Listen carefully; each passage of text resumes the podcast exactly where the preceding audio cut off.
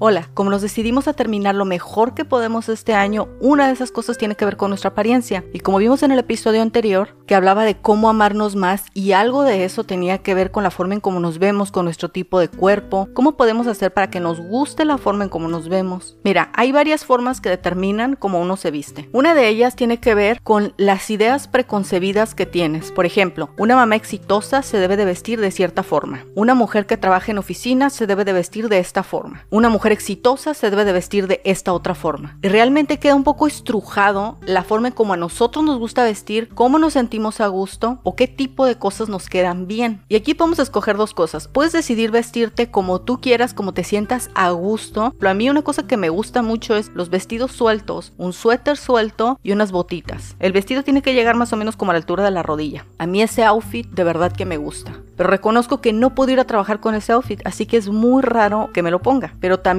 sé que me interesa verme bien vestida y sentirme a gusto con cómo me veo, con la imagen que reflejo. Y no estoy hablando que busques aprobación con cómo te ves, estoy hablando de que te sientas segura con cómo te ves, que te gusta cómo te ves. Y una de esas cosas es cuando encuentras qué cosas te quedan mejor de acuerdo a tu color de piel, de pelo, a tu forma de cuerpo. Y este episodio realmente nada más es para recomendarte lo que hice. Fui a YouTube y busqué los diferentes tipos de cuerpos que existen. Hay aproximadamente 13 tipos de cuerpos y de acuerdo al tipo de cuerpo hay cierta ropa que le beneficia o cierto color de cabello, maquillaje, etc. El canal se llama Ali Art, que es A L Y espacio A R T. Ella hizo una investigación de acuerdo a un libro acerca de los diferentes tipos de cuerpo y qué era lo que les quedaba mejor. Me sorprende porque de verdad que yo no sabía eso. Sí sabía que de acuerdo a tu, a tu cuerpo te queda mejor cierta ropa, pero no así como que un estudio tan profundo. Y me ha resultado muy sorpresivo. Veo que hay ciertos estilos que no me agradan mucho, pero que las personas que se los ponen, que tenemos el mismo tipo de cuerpo, les quedan muy bien. Y sí, sí me interesa verme así de bien. Mi estilo es soft gamin, así se llama. Y otra de las cosas que encuentro como una especie de sacrificio es, mira, para mí el cabello largo, a mí siempre me ha gustado el cabello largo. Y lo tengo más o menos a media espalda. O sea, me encanta el cabello largo, me encanta rizármelo con las tenazas. Yo siento que eso se ve súper cuidado, se ve femenino, se ve arreglado. Sin embargo, a las personas que tienen el, el mismo tipo de cuerpo, el mismo corte de cara que yo, lo tienen corto más o menos a los hombros. Lo que quiere decir que yo me tendría que sacrificar. Pero también recuerdo que hace como un mes estaba viendo un videoblog de, de una persona que veo, ¿no? Y ella tiene el